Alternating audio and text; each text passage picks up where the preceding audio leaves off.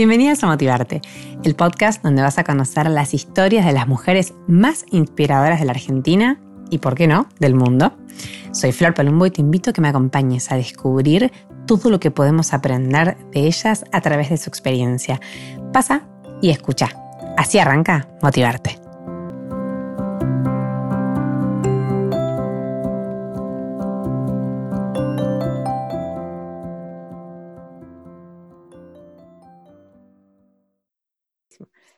Bueno, bienvenidas, bienvenidas a Motivarte. Estoy tan, pero tan contenta hoy de tener este del otro lado de la pantalla, como digo siempre, porque el COVID hace que tengamos que conectarnos de esta manera, a Sabrina Kritzman. Sabrina, ¿cómo estás?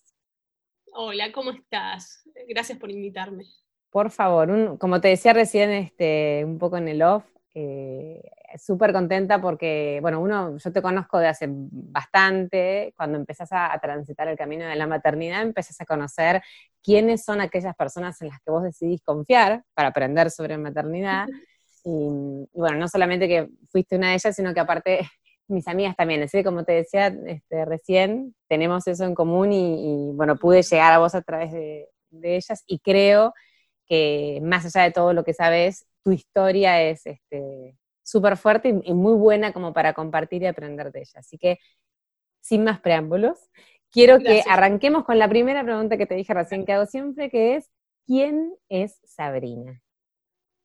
Bueno, Sabrina es una persona muy curiosa, la mamá de, Juan Martín y de Lisandro, y, y, básicamente eso, es una persona muy curiosa que siempre quiere aprender y encontrar cosas nuevas y experimentar cosas nuevas. Muy bien. Y además sos pediatra y puericultora. Y ahora sí, y ahora sí, eh, sí eh, académicamente soy médica, soy pediatra, eh, soy puericultora y soy consultora de porteo ergonómico. Completísimo, o sea, el, el combo es este Bárbaro, fue, muy, También fue, muy lindo de, atravesar y uno sigue, sigue encontrando cosas, ¿no? Este año también hice la formación de educadora de masaje infantil, que, todavía me faltan algunas cositas para terminar la certificación, pero ahí estamos. También hice la formación como guía de educación viva y así uno va sumando y aprendiendo y encontrando cosas nuevas. Y aparte me imagino que son disciplinas en las que todo el tiempo aparecen cosas nuevas, ¿no? O sea, actualizarse es como un... Sí. Sí, sí, es fantástico eso, ¿no? A veces uno, cuando mientras más va estudiando y mientras vas más va buscando, ¿no? A mí me gusta mucho hacer cursos. Em, hay momentos donde es apabullante, porque si es por favor, hay un montón de información y un montón de cosas que no se saben y otras que sí se saben y que a uno le falta saber, y obviamente uno, uno es muy consciente de que uno no puede tener toda la información, por supuesto, pero bueno, cuando, cuando es lindo y te apasiona y que realmente es algo que te interesa, eh, nada, ese es el motor para seguir aprendiendo y seguir adelante. Ahí está la clave, ¿no? En que te apasione. Es como que si te apasiona, no te alcanza el tiempo para todo lo que querés este, leer y aprender. ni por casualidad. Qué bueno, qué bueno eso. Eh, Sabri, ¿me podés contar un poco cómo, un poco de vos, como más allá de este rol de pediatra y de, y de puericultora y todo lo que nos contaste, un poco de vos de cómo llegaste hasta acá, eh, vos sos de Buenos Aires, cómo, está compuesta tu familia, un poquito de tu historia. Bueno, yo eh, sí, nací, nací en Capital Federal, pero viví toda mi vida en La Matanza, de hecho vivo en La Matanza hoy por hoy. Em, estudié en la Universidad de Buenos Aires, viajaba dos horas y media de ida y dos y media de vuelta. En ese momento no existía la Universidad de La Matanza, que ahora existe y tiene medicina. Hubiera sido más fácil sí, sí, aparte tiene un plan de estudios hermoso, entonces la verdad que bueno, nada, en ese momento no existía, teníamos lo que estaba más cerca era la Universidad de Buenos Aires por estudiar medicina. Em, fueron, la medicina es una carrera larga, obviamente, fueron pasando muchas cosas, yo tuve la, suerte de ser docente de la facultad de embriología y fui docente de anatomía por institución y fui docente de semiología, porque esto, ¿no? Siempre es lindo seguir aprendiendo las distintas cosas. Eh, trabajé en los voluntariados de, la UBA también, eh, pude ser parte de una charla TED de la UBA, por ejemplo. Te escuché trabajando con Missing Children, ¿no? Fue una, de las primeras experiencias, sí, la verdad que fue una hermosa experiencia. Muy fuerte lo que contaste, muy, muy fuerte. Sí, esa, yo nunca la vi la charla TED. ¿No? ¿viste? Porque verse uno mismo es difícil a veces. Ahora con Instagram es más fácil, ¿no? Pero, pero Estás más acostumbrada a verte, claro.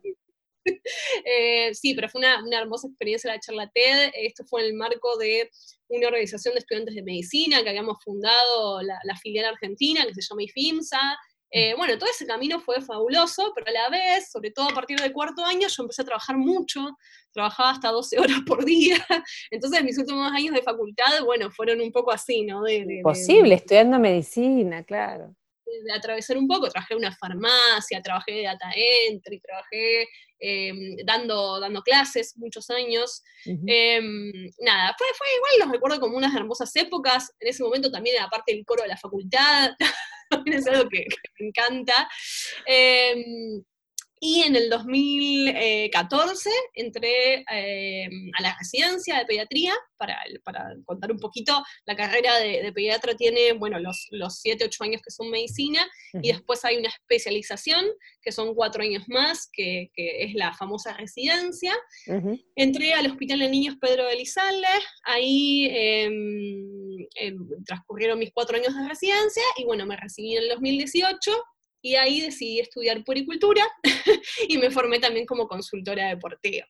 En el medio hubo un quiebre, mi residencia yo, yo la había planificado, viste, cuando uno planifica la vida, ¿no? Eso es como... que después no pasa, generalmente. No, muy joven y dice, bueno, esto va a ser así, después va a ser así. Bueno, no, no fue así ni fue así. En el 2016 quedé embarazada de Juan, em, yo estaba en tercer año de la residencia, bueno, transcurrió ese año embarazada de él, y él nació en, diciembre del 2016, fue, fue, un nacimiento de urgencia, él estuvo realmente muy mal, em, y estuvimos un mes en la NEO, la verdad que eso fue un quiebre, ¿no? O sea, porque pasar de ser, yo durante el embarazo de Juan había estado haciendo una rotación larga por una sala de internación de oncología pediátrica y con, todo lo que eso conlleva, ¿no? Con todas las, familias increíbles y, los, niños y niñas increíbles que eh, he tenido la suerte, realmente para mí es una, suerte, una, de alguna manera una bendición haberlos conocido, ¿no? Son, gente maravillosa todos. Em, bueno, después de haber atravesado eso durante el embarazo, bueno, paso a ser la mamá de un niño internado. O sea, paso, paso a ese lugar que tanto Qué difícil, sí, sí, sí tanto había visto, y de un niño internado muy grave, ¿no? O sea, no, no, no poquito, sino un niño internado que en sus primeros días estuvo en, en, gran peligro de muerte o de, o de secuela muy severa. Em, bueno, nada, transcurrió un mes de, esa internación, él salió adelante lo más bien y, y nos fuimos a casa muy felices realmente. Em, pasamos seis meses maravillosos y bueno, cuando él tenía siete meses, em, un día tuvo fiebre, así como si nada, uno hijo de pediatras, ¿no? Mi marido también es pediatra. Eh, y me dice, bueno, fiebre, fiebre, fiebre. Finalmente, realmente tenía una infección muy grave, tuvo una meningitis y a los 10 días falleció. La verdad que es, es, muy tremendo contarlo siempre. Estamos en, en la, semana, te diría aniversario de esa semana, hace tres años. leí que fue los primeros días de agosto, ¿no? Sí, sí, tal cual, hace, hace tres años fue, sucedió esto. Y em, bueno, nada, Juan es una, eh, fue una persona maravillosa y, en medio de toda su maravilla y su felicidad, porque realmente fue, tuvo una vida muy feliz y nosotros tuvimos la, eh, la, suerte de estar con él y de vivir cosas hermosas. Em, la verdad que eh, como, como corolario de esa vida nos permitió vender sus órganos y eso fue también algo muy, muy hermoso. ¿Sabes qué? Em, te hago, te hago un, stop acá para hacerte un par de preguntas. Eh, yo, una de las entrevistas que, que, vi tuyas, un poco preparando la, esta entrevista, es la que te hacen creo que en Telefe, no me acuerdo, un, Canal 9, no me acuerdo, sobre la donación de órganos. Sí, que hacía poquito que lo habían este, donado, creo. Y a mí me llamó la atención, que por eso te quiero preguntar, la templanza y la, no sé si decir la paz, pero yo te escuché hablar, a mí me transmitiste em, emoción, pero aparte te escuché, o sea, eh, tan, tan como, como, en ese, como aceptando ese lugar, como habitando una emoción, pero segura, eh, sabiendo que, iba a pasar, bueno, por ahí no es casualidad tu libro, pero a mí me llamó la atención y yo te quería preguntar, ¿qué es lo que a vos te hace mostrar esa fortaleza? Porque a mí me diste como la idea de una mujer fuerte, una mujer que eh, acepta lo que pasó, transita el dolor y, ni hablar de que aparte además de eso tiene eh, todavía fuerzas para hacer todo lo que implica una donación de órganos y, ser feliz por la felicidad de esas seis familias. Yo creo que, mm, tiene que ver con justamente con, la crianza respetuosa y con el paradigma que uno tiene mirando a sus hijas e hijos. Em, siempre cuando sucedió esto, ¿no? Em, yo desde que nació Juan tenía muy claro que eh, yo lo acompañaba, pero que la vida de él era de él lo mismo que ahora de Lisandro y, de todos los niños y niñas. Em, la vida era solo de él y él iba a decidir lo que quisiera. Y yo, como su mamá, iba a aceptar lo que él decidiera. Y eso es lo que yo eh, se lo dije a él cuando, cuando realmente estaba todo muy mal. Era como, bueno, la decisión es tuya y yo así como te acompañé en todo, te voy a acompañar en esto también. Y eso es lo que genera mucha paz, realmente, ¿no? Es que si uno quiere criar hijos e hijas libres, ¿no? Esa libertad puede ser estar en contra de lo que uno quisiera, claramente, porque yo como mamá, por supuesto, quisiera que tener a mi hijo acá conmigo, no hay ninguna duda, pero si era, esa era la decisión de él, bueno, yo así como hubiera acompañado sus decisiones a los, no sé, si hubiera querido irse a vivir a una comuna a, no sé, a, hacer alfarería a los 25 años, lo hubiera dicho, sí, Juan, anda, no hay problema, yo te voy, a, te voy a acompañar. Bueno, acá pasó otra cosa, claramente, y yo también lo iba a acompañar en, ese, en ese, esa decisión y en ese, ese camino que había decidido tomar.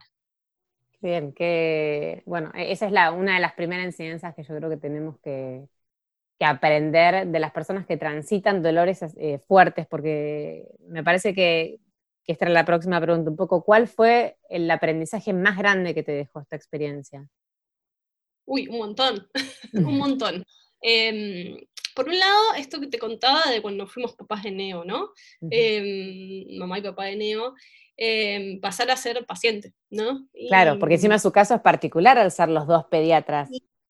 Sí, sí, es difícil, ¿no? Es difícil, eh, o sea, si bien uno no puede ser objetivo con, las cuestiones de salud de su propia familia muchas veces, eh, uno entiende, o sea, tiene un entendimiento acerca de lo que está pasando y, también, sobre todo, somos pediatras los dos, ya te digo. Eh, tienen información, ¿no? Vos hablabas un poco de esto en la nota, la verdad que a veces... Está bueno y no está bueno. o sea, Em, está bueno porque no, no, o sea, sabes que esto está sucediendo, pero no está bueno tampoco, porque, porque también... Hay cosas que preferirías no saber. Imposible despegarse, ¿no? De, lo que uno sabe académicamente por ahí.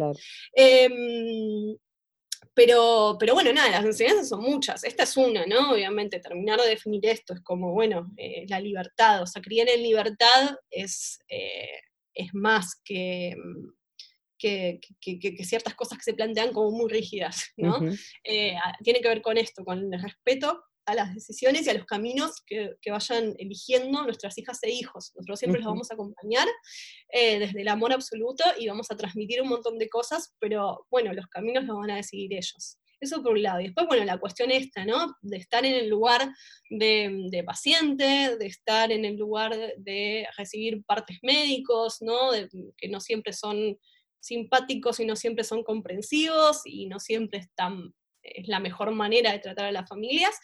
Em, y de ahí sacar un montón de, darse cuenta de un montón de cosas y de tomar otras decisiones en cuanto a la profesión y tomar otras decisiones en cuanto a cómo ejercer la profesión. Mi marido siempre dice, que es pediatra también, eh, que él es mejor médico desde que nació Juan, o sea, que se siente mejor, profesional porque de repente se da cuenta, empezamos a ver em, qué, hace que una familia vaya eh, a las 3 de la mañana a un hospital a consultar. O sea, uno dice, uy, bueno, pero podrías haber venido durante el día tal vez. Bueno, no, la angustia llegó a esa hora. Y bueno, listo, vamos de la angustia, dejemos de, o sea, salgamos de ese lugar de poder que muchas veces nos ponemos, ¿no?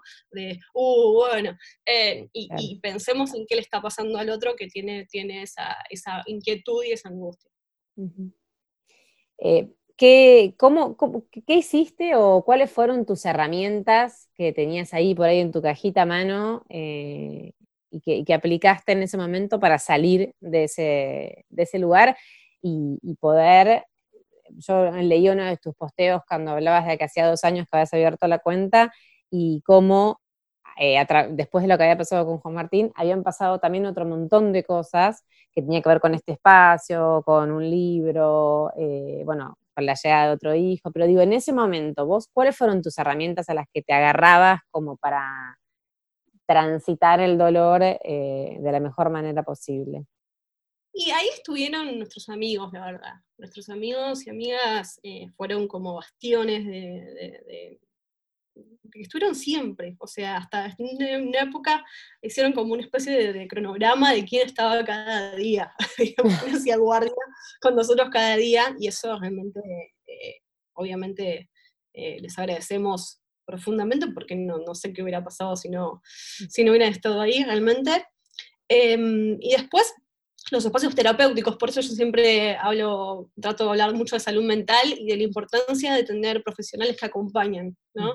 Eh, cuando hay profesionales de salud mental que acompañan, eh, no desde, bueno, no sientas dolor o, bueno, a ver, el duelo tiene un cierto tiempo, sino de, bueno, transitemos este dolor, transitemos esta tristeza, transitemos este duelo y esta, y esta sensación de, vacío y angustia, porque existen, o sea, no van a irse van a estar ahí. Simplemente la pregunta es cómo, cómo las, las podemos atravesar y qué herramientas vamos construyendo en el camino para, para, para atravesarlas. A medida que fueron pasando los meses, fueron apareciendo otras cosas. Yo en ese momento empecé a hacer eh, pintura, ¿no? O sea, eh, también acercarse de nuevo a la pediatría es muy difícil. O sea, porque ¿Cómo volvés, no? A encontrarte con situaciones como la que acabás de vivir vos en tu vida. O, al revés, como familia bebés hermosos y felices, y es hermoso pero tu bebé no está, obviamente. Eh, entonces es, muy duro. Entonces volver al, trabajo fue, fue distinto, fue complicado, obviamente. ¿Cuánto tiempo más em, tarde volviste? Yo volví al mes. yo volví al mes. Volví al mes y, creo que mi marido había vuelto a las dos semanas. O sea, sí, fue, ahora, ahora pienso y fue poco, ¿no? Pero pero bueno, nada, cada uno va transitando eh, y va, encontrando los lugares que puede. Em, y bueno, nada, se fue dando. Después, em, sí, yo escribí un blog muy largo que fue, terminó el libro, libro no publicado, que está por ahí dando vueltas por ahí. Este, em, y bueno, después. ¿Vos este escribías ahí mientras él estaba internado? Yo escribía mucho en Facebook, mucho en Facebook y mucho en cuadernos y después em, sí lo pasé al blog, muchas de esas cosas. Em, hay una cuestión, ¿no? Cuando, cuando fallece una persona muy amada, que es como que no se pierda todos esos recuerdos, ese legado, esas, esas experiencias em, y esa vida tan, tan brillante que, que, uno ha conocido. O sea, que era un poco eh, eh, por eso, bueno, guardar ¿no? lo que me está pasando ahora en este momento, escribiéndolo la verdad que, estuvo bueno, hizo bien, hizo bien, fue lindo. Y te casaste después también, ¿no? Eh, ¿Después de esto se casaron? Después, eh, en, en, abril del 2018 nos casamos. Em, son esas cosas que uno dice, bueno, necesito, festejemos algo. Hay una cosa así como, festejemos algo. O sea, porque hay mucho que festejar. O sea, hay una cosa terrible que sucedió, pero la vida de Juan merecía ser festejada y fue muy divertido, fue muy lindo. Eh, la pasamos muy bien. Y mm, después de luna de miel, y en la luna de miel me enteré que estaba embarazada de Elisa. Ah. Qué buen regalo, y mira si valió la pena el festejo. Sí, sí, sí, sí, pero bueno, también, viste, o sea, estuvo, estuvo buenísimo y todo, pero, viste, eh, los comienzos de embarazo complicados, empecé a estar con pérdidas, terminé en un hospital en París, bueno, nada, muchas cosas que van ah, pasando. Ah, estabas allá en luna de miel está ya nueva de miel, sí, empecé con pérdidas y tipo terminé en un hospital en París, no, una, una, no, decís, bueno, tengo una ecografía en francés, o sea, muy gracioso todo. Bueno, pero qué linda noticia. ¿Qué te pasó cuando te enteraste eso de vuelta, no? Como otra vida. Y, y sí, nada, no sé, no, no se podría explicarlo. Muy, e, es muy tremendo, ¿no? Cuando fallece un hijo, un hijo o una hija, supongo que mm, que vos sos mamá, pero no está tu bebé, o sea, no, no, no hay un hijo visible tal vez, ¿no? Y, el universo un poco tiene esa cosa de, de, no tratarte como si fueras una madre. Em, esto sí es interesante cuando hablan de duelos, perinatales, ¿no? Inclusive de, embarazos muy deseados que, que, no han llegado a término y demás, es, no sos la mamá de ese bebé amado. O sea, sea, porque, porque lo deseaste, porque lo, le pusiste un nombre y, ya tenías planificadas un montón de cosas. Y bueno, el mundo no, no ve eso, claramente. Em, entonces, bueno, volver un poco al, mundo de la, de la eh, eh, fue muy lindo y, muy agradecida siempre. Obvio. y fue como, no sé, debe ser como una especie de de volver a vivir una película que ya viviste y desde otro lado, ¿no? Porque cuando vos sos mamá primeriza, no sé, uno actúa de una manera y por ahí esta experiencia, sumado a lo que había pasado con Juan Martín, te, te hizo vivir un embarazo feliz, tuviste fue un abrazo muy feliz y muy saludable, pero por supuesto con los miedos que, pertinentes mm. en ese contexto. Em, sí, sí, la verdad es un muy lindo embarazo y lo disfruté un montón, pero bueno, obviamente había un montón de miedo, hacía muy poco, había pasado lo de Juan también. Em, y, y, ahí ves tipo, las violencias del sistema de salud, ¿no? Una de las últimas ecografías, la ecografista tipo como muy al pasar, es como, ay, tipo, no sé, tiene una cabeza gigante, y fue como, ¿qué? ¿Qué? ¿Qué? ¿Qué? Em, esas son las cosas que uno tiene que tener mucho cuidado, y ahí también es para aprenderlo, ¿no? Como profesionales, ¿no? Cómo decimos las cosas. Em, nada, eh, no estuvo buena la, actitud, digamos, ahí, em, y nada, pero bueno, nada, como un aprendizaje también estuvo, estuvo muy bueno y fue muy linda, fue un muy lindo embarazo y lo, lo hemos disfrutado mucho, la verdad. Qué lindo. ¿Y hoy tiene cuánto? Liso le decís. Eso tiene 19 meses ya. Ah, estás que, mirá, bueno, como, como yo tengo a Baltasar, que Baltasar tiene, bueno, cumple ahora en noviembre dos años, así que también. Ah, bueno, Liso cumple en diciembre, así que sí, tal cual. Bueno, estamos en una edad linda. Mira, tengo un montón de cosas para preguntarte, pero no voy a, no voy a limitar el podcast a mis problemas con Baltasar de crianza. ¿No, te parece fascinante todo lo que sucede todos los días? Yo no, no puedo más porque la fascinada que estoy cuando viene. Ayer vino con, con la, tenía una pavita, ¿viste? Una pavita de madera y con, con, un mate de madera como que estaba haciendo mate. Y yo tipo, ¡Ah! es, es, es, maravilloso, o sea, es algo... Eh, yo siempre digo que a veces parece soberbio, ¿no? Porque uno diga esto, pero realmente tenés que vivirlo para entenderlo. No, es hermoso, no, no, la verdad que es, que es, una locura también. Ayer salimos, nosotros hace 120 días no salimos más o mm, menos, y ya pasaron. Y mm, ayer salimos al, al, espacio que hay entre mi departamento y el vecino, y él dejó la llave y, tipo, como que quería abrir la puerta del vecino, y es como, ¿en cuánto, ¿cuándo aprendió que una llave era una puerta? O sea, pero no importa, en su cabeza estaba eso. a veces viste que toman cosas que decís eso, ¿de dónde la sacaron? Sí, sí, sí, no, no, hermoso, hermoso. Están embobados. Ay, sí, sí. bueno, me alegro, me alegro mucho y, realmente creo que, bueno, vuelvo a felicitarte porque para mí transmitís, eh, no sé, una, fuerza que no deben tener muchas mujeres en situaciones de, así tan extremas. Y, y, creo que otra de las cosas que por ahí también está buena, no sé, como un poco trabajar, vos trabajás con niños, te especializas en crianza, sos pediatra, sos puericultora, tenés como un universo enorme de, todo este mundo que para mí también es, nuevo, ¿no? Entonces uno va aprendiendo. ¿Y mm, qué, diferencia hay entre lo que vos eh, vivís como mamá y lo que vos vivís como doctora? O sea, lo que vos, no sé, aplicás con otros y, cuánto te cuesta llevarlo a tu, a tu propia casa, ¿no? Con esto de, no sé, que es tu profesión de mamá y es tu profesión de doctora. Y en realidad, no, sé si hay, a ver, yo creo que, mm, una, vez, una vez una persona como, pero con mala intención, ¿no? Me mm. mandó un mensaje privado, porque esa es la otra cosa de las redes, ¿no? Donde pero para, no puedo creer que tenés personas que te mandan, que tenés haters. Sí, sí, pero un montón, un montón, no importa. Bueno, nada, con cosas que pasen. No importa, no importa. Pero esta persona, a mí me acuerdo que fue súper constructivo. Me dijo, me lo quise decir mal, pero para mí fue súper constructivo, que fue como, vos, eh, al fin y al cabo, sos una médica hegemónica. Y la verdad es que Sí, porque yo me formé en ese contexto. Seguramente tengo muchas cosas de médica hegemónica y probablemente no sea yo la persona que va a cambiar la hegemonía de la medicina.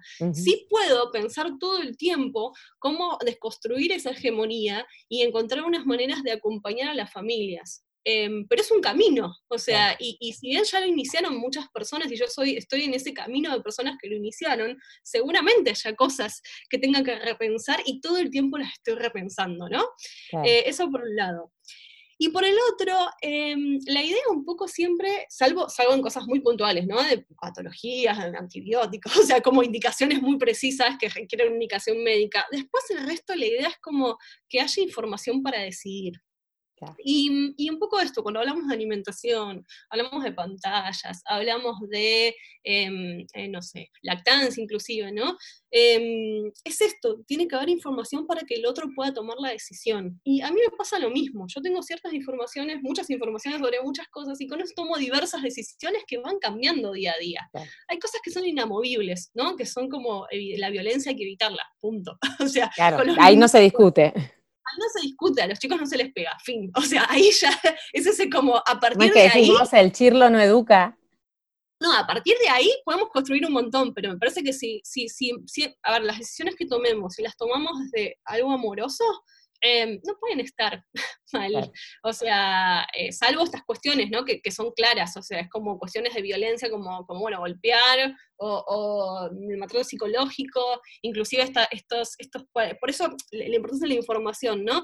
estos paradigmas que había antes de dejarlo llorar, así aprende, ah. déjalo llorar que va a aprender a dormir, déjalo llorar que así va a entender que es un caprichoso o caprichosa, ¿no? Esas cosas que son, hoy sabemos que son violencia, podemos comunicar que son violencia, lograr que, se comprenda por qué a nivel mm, em, neurobiológico, porque aquí, acá hay trabajos inclusive dentro de la ciencia y dentro del desarrollo cerebral, vamos allá de, una cuestión psicológica.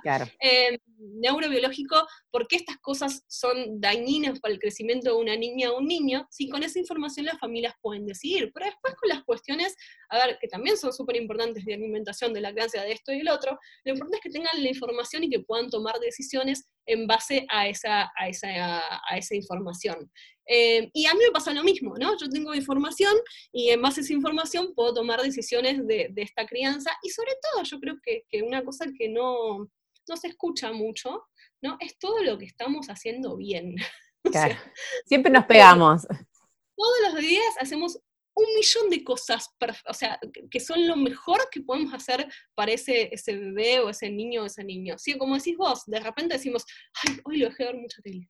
Ay, hoy abrí un paquete de galletitas. Ay, no, o sea, siempre es como que vamos a lo, a lo que, a lo que, como, bueno, tenemos cierta información que sabemos que eso no está tan bueno, entonces, no, qué terrible lo que sucedió el día de hoy. Y por ahí nos olvidamos de otras 23 y media horas donde, donde em, eh, aplicamos todas esas informaciones y, porque, y, que realmente, si, aunque hayamos abierto ese paquete de galletitas, hayamos prendido la tele, tipo, bueno, fue por alguna razón específica, sí, porque estábamos cansados, o sea, dejemos de darnos tan duro. Tenemos que ser más compasivas con nosotras mismas.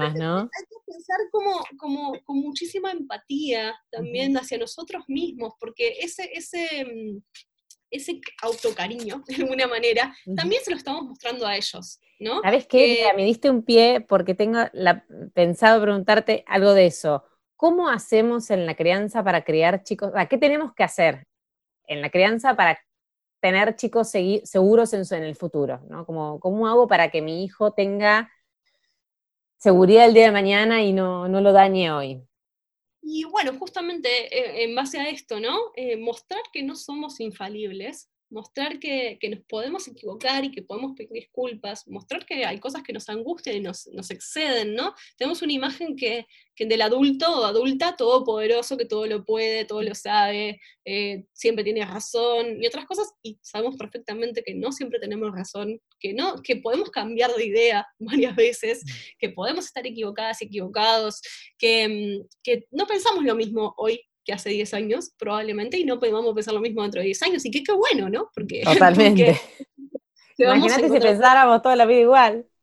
Sí, totalmente. Em, y cuando somos muy sinceros con eso y somos muy amorosos para con nosotros mismos o nosotras mismas, eso lo ven. O sea, porque es eso, no hay una caja de herramientas donde tenés que hacer esto para criar bien, ¿no? Me parece que cuando, parece, voy a repetir algo que, que, solemos decir muchos los que hablamos de crianza respetuosa, pero a veces parecería que es como eh, una, un checklist, como para criar respetuosamente hay que portear, check, tipo, pies descalzos, check, colechar, check. Bueno, no, por ahí no Comer con la mano, check, tipo, eh, no, y la verdad que tal vez no sean, no, hay cosas que no, no aplican a esas familias, o sea, y está bien también, o sea, no, no, no, no es que hay una verdad universal para mm, todos y todas, eh, porque si hablamos de colecho, por ejemplo, ¿no? Hay familias donde... Otro tema, sí. y otras familias donde no, no, les gusta, pero lo importante eh, creo que es saber qué dice la ciencia sobre colechar, que es que puede ser seguro, en las condiciones con seguridad está perfecto ese coleche. O sea, esa es la información que A partir de ahí, así lo que quieras. Este, perfecto salir, salir de ese lugar de, bueno, yo sé todo, yo soy súper, que también, a ver, son, son paradigmas de crianza donde el adulto se puso ahí, es una posición re difícil esa, ¿no? De ser perfecto y, ser eh, omnisciente de todos los saberes del universo. Bueno, no, no sucede, ¿no? Eh, y a veces no sabemos cómo calmarlos cuando tienen un, un berrinche, lo que llamamos berrinche, y a veces no sabemos por qué están llorando, ¿no? Pero bueno, estamos ahí amorosamente y bueno, vamos a acompañar. Exacto. ¿Y no te parece que nosotras, nuestra generación, em, en general hablo, ¿no? Al no tener, eh, al no haber tenido crianza respetuosa en nuestra época, no digo que nos hayan pegado con el látigo, pero probablemente este concepto no estaba tan instalado y el chico no tenía por ahí tanta autonomía para decidir algunas cosas, o otro montón de cosas que componen la crianza respetuosa, nos cuesta también ahora em, dejar de lado como algunas cosas que traemos eh, donde fueron así, ¿no? No sé, como, explicar, como decirte lo del colecho o lo de que el chico, no sé, mire X tiempo de televisión, lo que sea, digo, pero ¿no te parece que somos una generación difícil para eso? Seguramente, seguramente no, nos faltan muchas veces muchas herramientas. Em, y bueno, y ahí tenemos que recurrir un poco a veces a profesionales de, de salud mental que nos acompañen. Eh, hay una frase muy hermosa de Álvaro Payamares. Álvaro Payamares es un psicólogo chileno que trabaja precisamente, eh, tiene una fundación que se llama Fundación América por la Infancia, que justamente combate la violencia hacia, hacia la infancia, eh, y que dice que muchas veces el mejor regalo que les podemos hacer a nuestros hijos e hijas es cuidar la propia salud mental. Eh, y, es, y, es, un montón, porque uno dice, ay, bueno, por ahí no voy a gastar en mí, ¿no? En, apoyo tal vez psicológico, no voy a gastar en mí porque, bueno, hay otros gastos, ¿no? Pero en realidad tal vez el, mejor, la mejor inversión eh, es, es, eso, invertir en nuestra propia salud mental. Nosotros somos el lugar seguro de las niñas y de los niños. Eh, y a veces nos cuesta nosotros ser el lugar seguro porque no tenemos, como acabas de decir, perfectamente las herramientas para hacerlo. Cuando nos atrevemos un poco a, vernos y a, buscar esas herramientas, aparecen cosas muy interesantes. Sí, y yo tengo como mi mantra también de que si yo estoy bien, ellos están bien, pero que yo no, no puedo pretender que ellos estén bien si, si no pienso primero en estar bien yo. Y, ahí Totalmente. Todo lo que se sucede a eso, como decís vos, por ahí la, la, la ayuda psicológica, el tiempo para mí sin culpa, aunque sea un ratito, eh, no sé, todo eso. Súper de acuerdo. Antes por ahí parecía, viste, como que, no, bueno, no sé, yo trabajo, trabajo muchas horas, viste, como que cargué un par de años una culpa y después dije, van, parar, no va a pasar nada, ¿no? Eh, y, además hay una cuestión, ¿no? Si vos amás tu trabajo, ¿no? Y, te apasiona, eso es algo que también está viendo tu hijo o tu hija, que, que más allá, digamos, de lo laboral eh, o compromiso, ¿no? Eh, hay un amor hacia ese trabajo, hay una, uno, es una, muchas veces es un afortunado de tener un trabajo que le, le apasione y ame, o, un estudio que, que, lo apasione y, que ame, y, eso de transmitir como, mirá, esto me encanta, la verdad que me encanta, es, muy hermoso también. Y vos por ahí como poricultora, lo, no sé, por ahí lo has vivido, pero yo creo que también las mujeres tenemos una presión fuerte con el tema de la lactancia, en donde eh, parece que si no le das a amamantar en los primeros mínimos seis meses, el chico, no sé, ¿viste? No, va, no va a ser feliz, no va a saber, no va a tener autoestima, va a haber un montón de problemas que para mí también tienen que ver con que tenemos que aprender a que eso también puede no suceder. A mí me parece que se mezclan un, un, montón de cosas, ¿no? Porque una cosa es el deseo, o sea, el deseo, eh, hay, hay un deseo, ¿no? ¿Cuál es el deseo? ¿Deseamos amamantar? No deseamos amamantar, ¿no? Claro, que, también Y el deseo, eh, claro, es, mira, no deseo amamantar. Y tener toda la información, por ejemplo, porque en lactancia tenemos un montón de, cuestiones em, también neurobiológicas. Hay una cuestión de la microbiota, hay una cuestión como, como el desarrollo neuromodulativo, todo eso está estudiado, obviamente, ¿no? Y esa información hay que hay que plantearla desde, desde, el colegio, hay que estudiarla desde la primaria, me parece, ¿no? Em, eh, y después, e, esa es la información, y después viene el deseo, ¿no? Bueno, y vos tenés esa información, listo, ¿cuál es el deseo? Y si el deseo es, no aumentar, fantástico, acompañaremos eh, eh, otras formas de, alimentar a ese bebé. Ahora, el problema es que generalmente, esto se ve en las encuestas, cuando uno ah, ve las encuestas nacionales acerca de lactancia, es que em, el, dejar la lactancia muchas veces no tiene tanto que ver con un no deseo amamantar. Eh, muchas veces tiene que ver con que el médico me dijo que mi leche no servía, entonces me dio una leche de fórmula. Eh, mi, no sé, mi mamá me dijo que la mejor leche es la de fórmula, y entonces tuve que, le tuve que dar. mi mamá no me amamantó, entonces yo no voy a poder.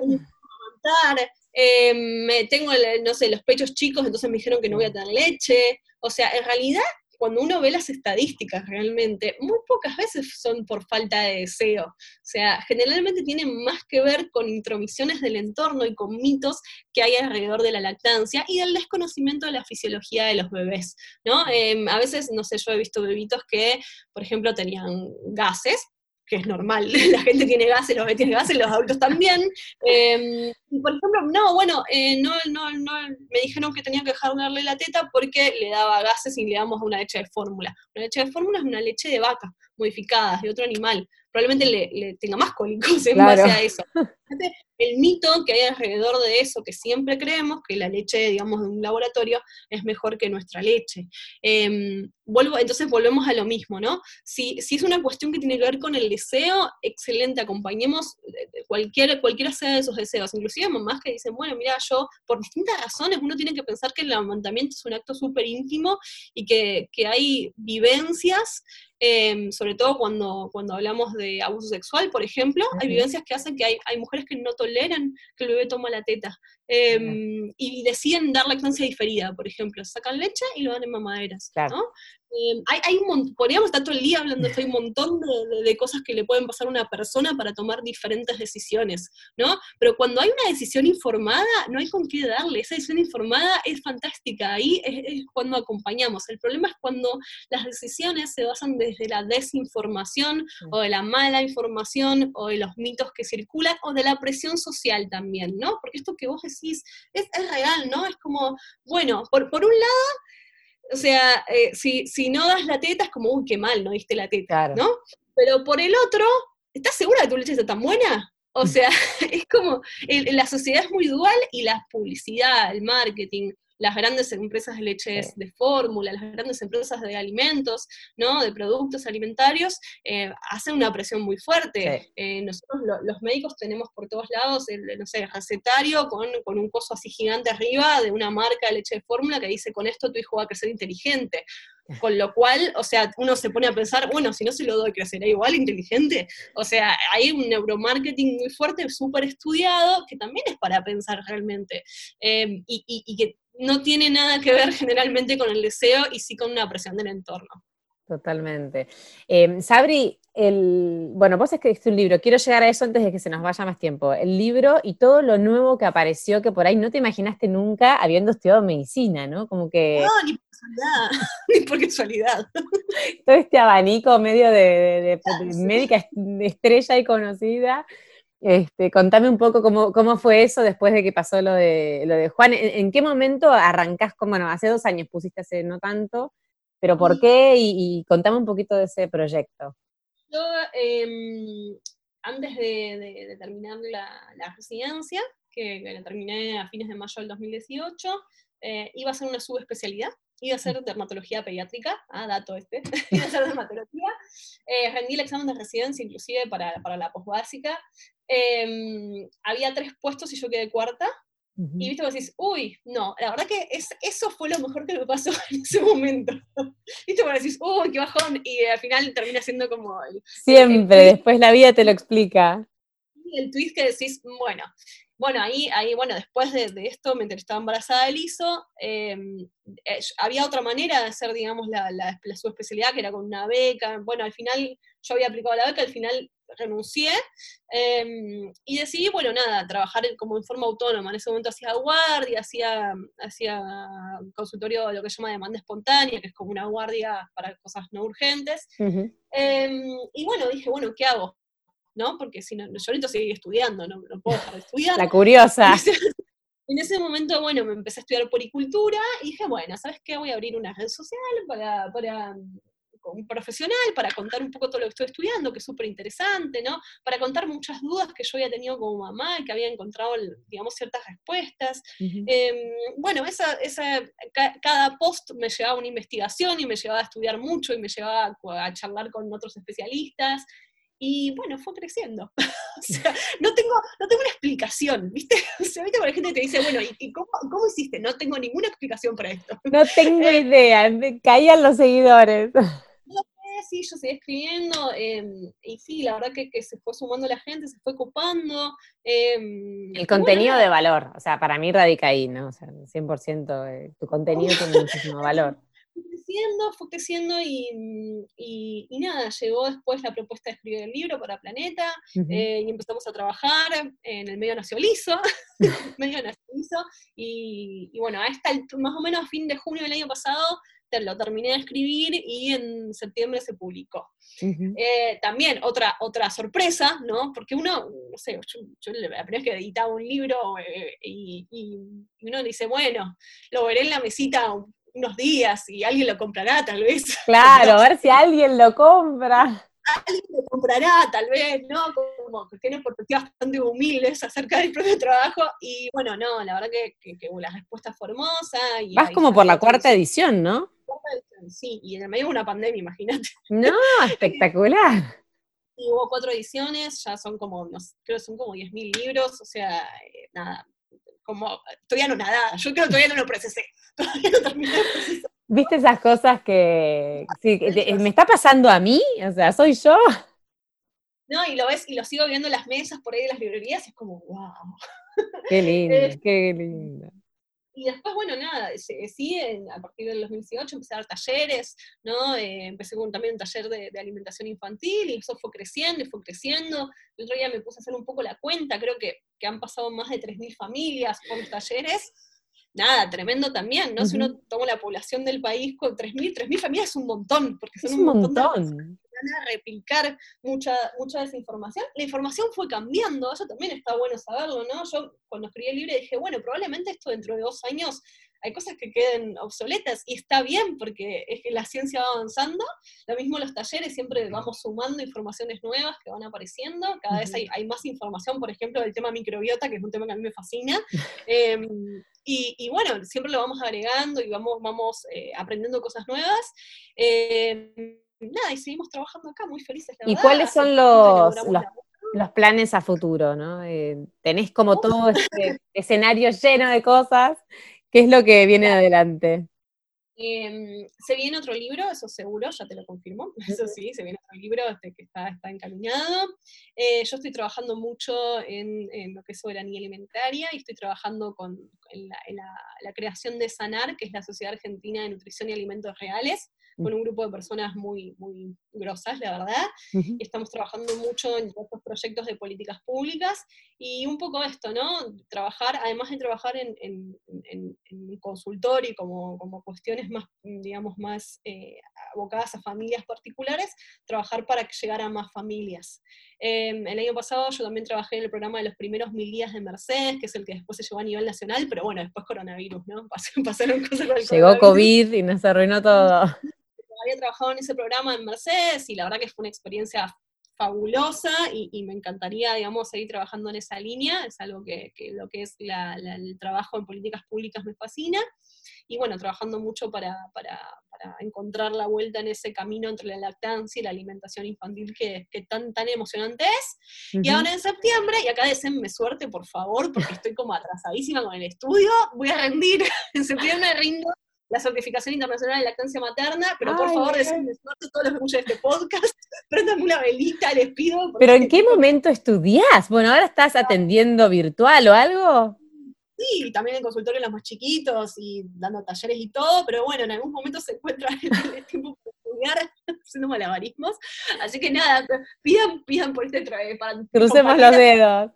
Que nos vaya bien, porque nada, estamos estudiando a Fugi eh, y bueno, esperamos que nos vaya bien, la verdad. No, te puede ir mal con la pasión con la que se te escucha hablar de los temas. Pero es un múltiple choice. ¿Dónde pongo la pasión en esos cuadraditos? Vamos a al universo muy claramente. no, no, no.